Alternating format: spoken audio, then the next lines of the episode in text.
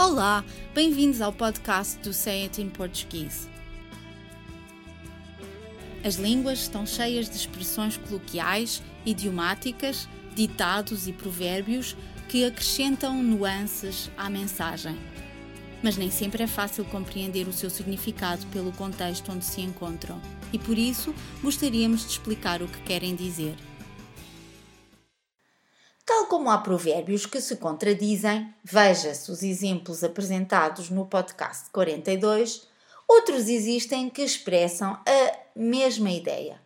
Hoje explicamos o significado de dois provérbios deste género. O primeiro é: pela boca morre o peixe.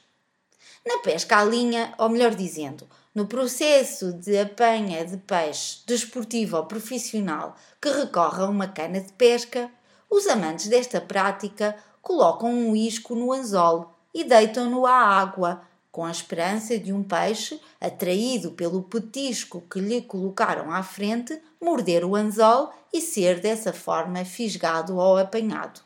Da mesma maneira que um peixe é apanhado porque comeu o que não devia, também as pessoas dizem por vezes coisas que não deviam.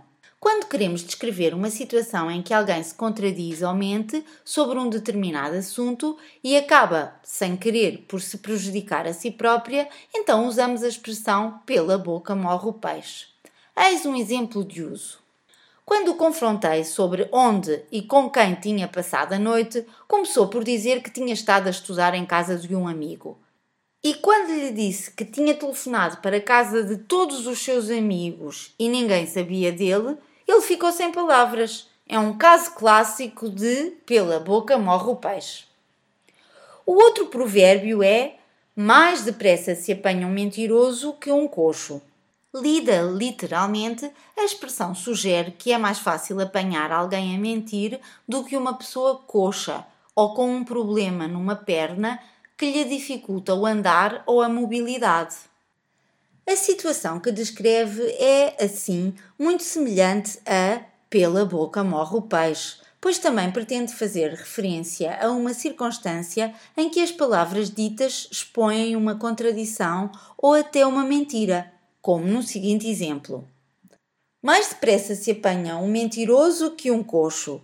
Ontem disseste-me que não podias encontrar-te comigo porque tinhas uma consulta no dentista. Mas hoje, quando te perguntei como tinha corrido a consulta, não sabias do que é que eu estava a falar. Afinal, foste ao dentista ou era uma desculpa esfarrapada para não te encontrares comigo?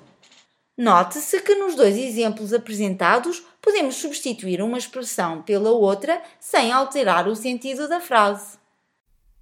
Por hoje é tudo, mas para a semana estaremos cá outra vez para mais um podcast dedicado às expressões usadas no português europeu.